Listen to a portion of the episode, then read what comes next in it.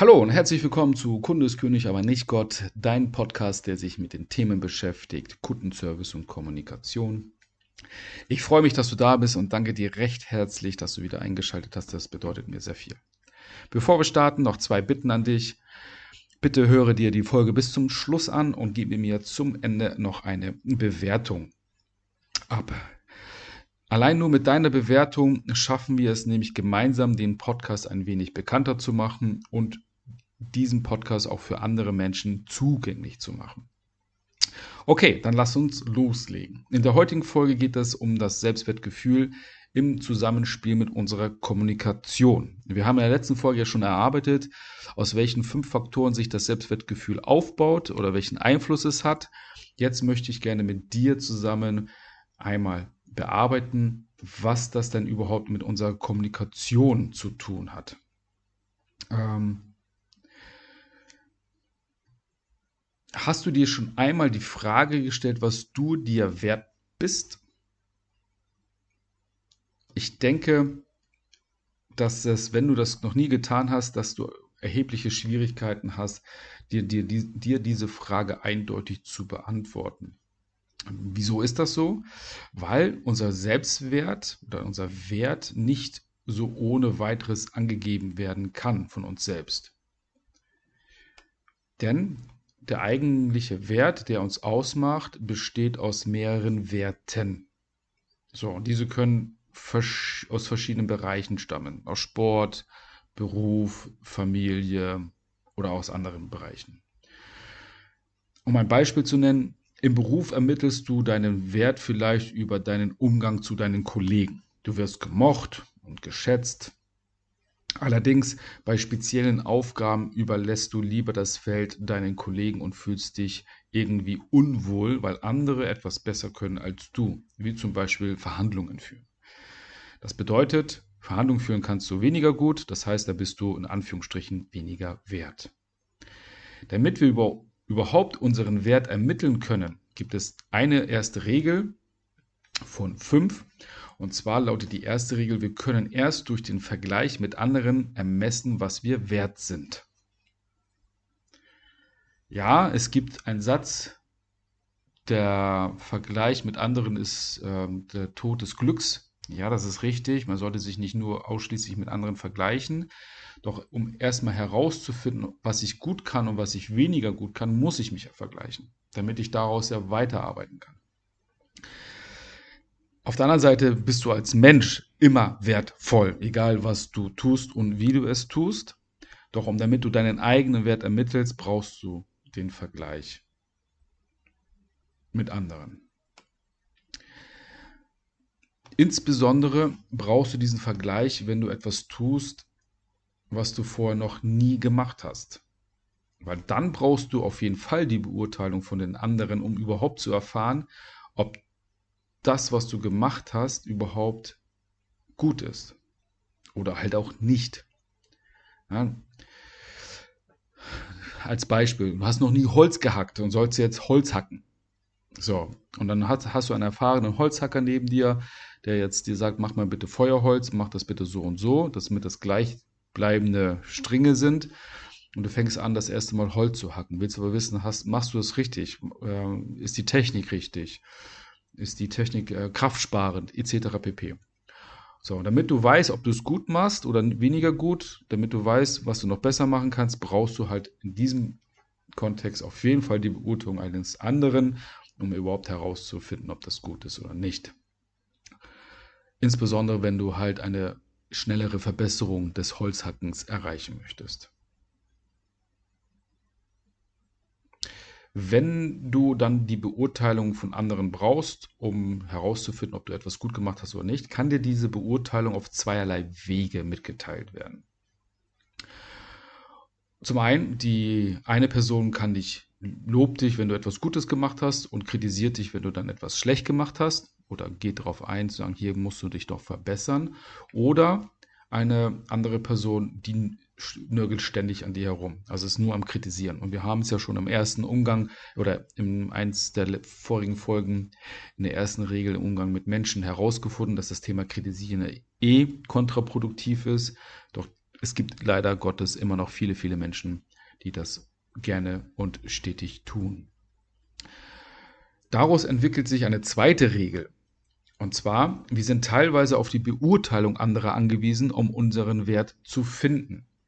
Wenn wir das jetzt mal vergleichen mit der ersten Regel, die erste Regel sagt ja, wir können erst durch den Vergleich mit anderen ermessen, was wir wert sind. Wir können, müssen es nicht. Und die zweite Regel ist, wir sind teilweise auf die Beurteilung anderer angewiesen, um, um unseren Wert zu finden.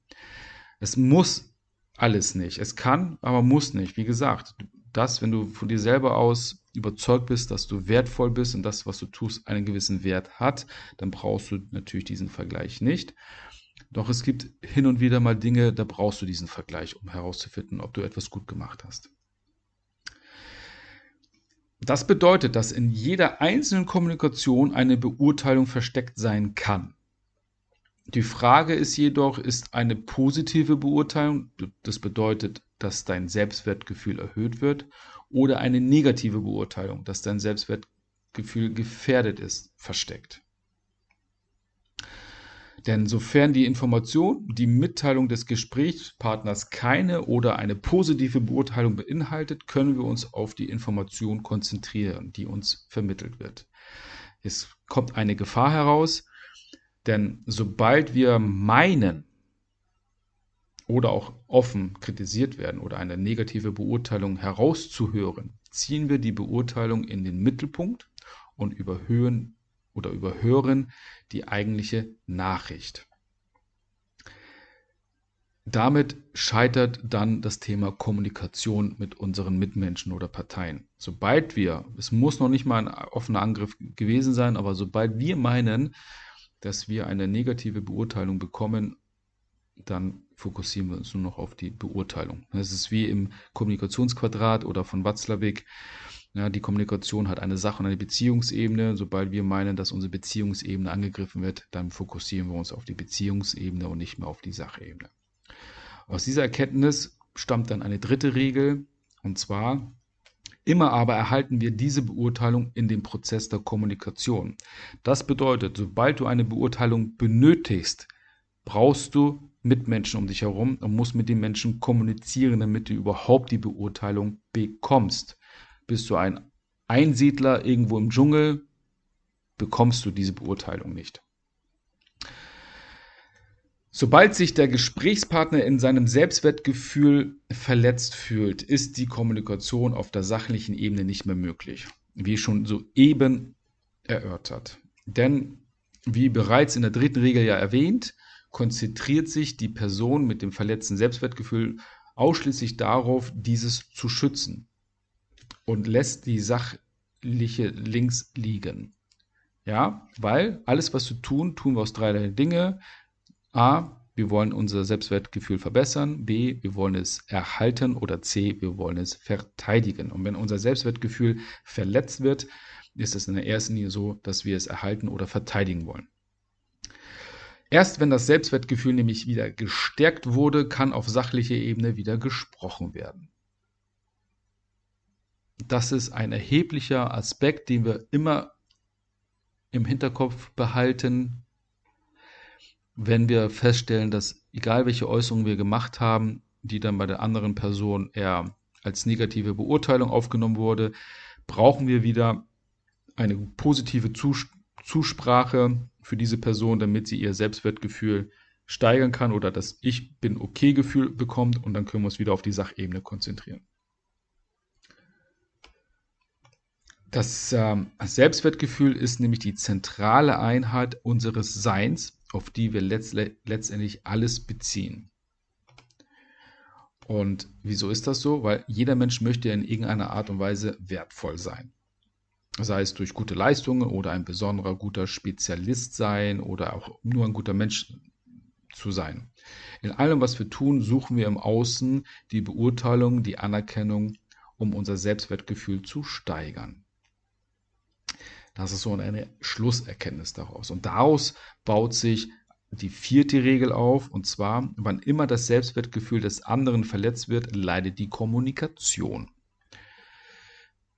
Das bedeutet, egal was du tust oder nicht tust, zielt am Ende des Tages darauf ab, von der Umwelt positiv gesehen zu werden. Ja, wir wollen unser Selbstwertgefühl verbessern. Es ist nun mal so, dass wir nur mit Hilfe von positiven Umweltreaktionen uns auch selbst überhaupt positiv sehen können. Unsere Umwelt, unsere Mitmenschen stellen einen Spiegel für uns dar. Und in diesem spiegeln wir uns dann. Und das Spiegeln ist nur durch die Kommunikation möglich. Das sei nochmal dazu gesagt. Ähm, wenn wir die positive Umweltreaktion von außen benötigen, um uns positiv zu sehen, gibt es ein schönes Experiment. Und zwar ähm, kannst du dich gerne mit einer Freundin oder mit Freund oder mit Bekannten, wie auch immer, mit einer Person zusammensetzen und gibst der anderen Person eine Aufgabe. Und zwar ehrlich gemeinte Kritikpunkte aufzuschreiben. Und zwar 15 Stück. Und diese 15 Stück dir offen und ehrlich zu nennen. Also wirklich, dass du kritisiert wirst.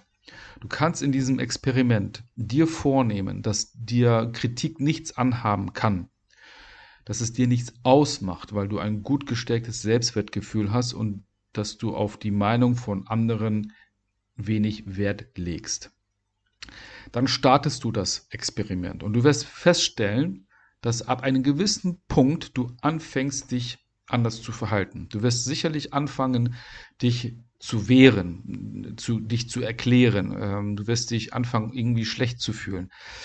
Und das Geheimnis liegt darin, dass die andere Person keine ausgedachten, sondern wirklich zutreffende Kritikpunkte anmerken soll. Und zwar 15 Stück. Probier es mal aus. Doch jetzt wollen wir abschließend auch die fünfte Regel nennen. Und zwar, alles, was man tut, tut man letztendlich, um das Selbstwertgefühl zu erhalten, zu verteidigen oder zu verbessern. Haben wir ja schon ein paar Mal jetzt in diesem, dieser Folge erwähnt. Aber das ist die fünfte Regel und aus, aus meiner Sicht eine auch mit der bedeutendsten Regel. Wenn wir das in unserem Hinterkopf behalten, dann können wir daraus sehr, sehr gut arbeiten. Okay, das einmal zu der zu dem Selbstwertgefühl in unserer Kommunikation. Ich freue mich, wenn du dir einmal dir dieses kleine Experiment zutust, ausprobieren, was es mit dir macht, äh, vielleicht auch andersherum, jemanden finden, die das mit sich selber machen lassen möchte, um mal herauszubekommen, was, was passiert denn da eigentlich mit einem, damit man ein stärkeres Gefühl zum Thema Selbstwertgefühl bekommt. Ja, ich hoffe, dir hat die Folge gefallen, konntest einiges mitnehmen. Ich danke dir, dass du bis zum Ende zugehört hast. Freue mich gleich noch auf deine Bewertung. Egal, wo du jetzt den Podcast oder die Folge gehört hast. Denn wie gesagt, erst mit deiner Bewertung können wir nämlich den Podcast ein wenig ähm, offener gestalten und auch für andere Menschen zugänglich machen, bekannter machen. Und äh, von daher danke ich dir, dass du zugehört hast. Ich wünsche dir noch einen wunder wundervollen Tag. Bleib gesund, halt die Ohren steif und bis zum nächsten Mal. Dein Fabian.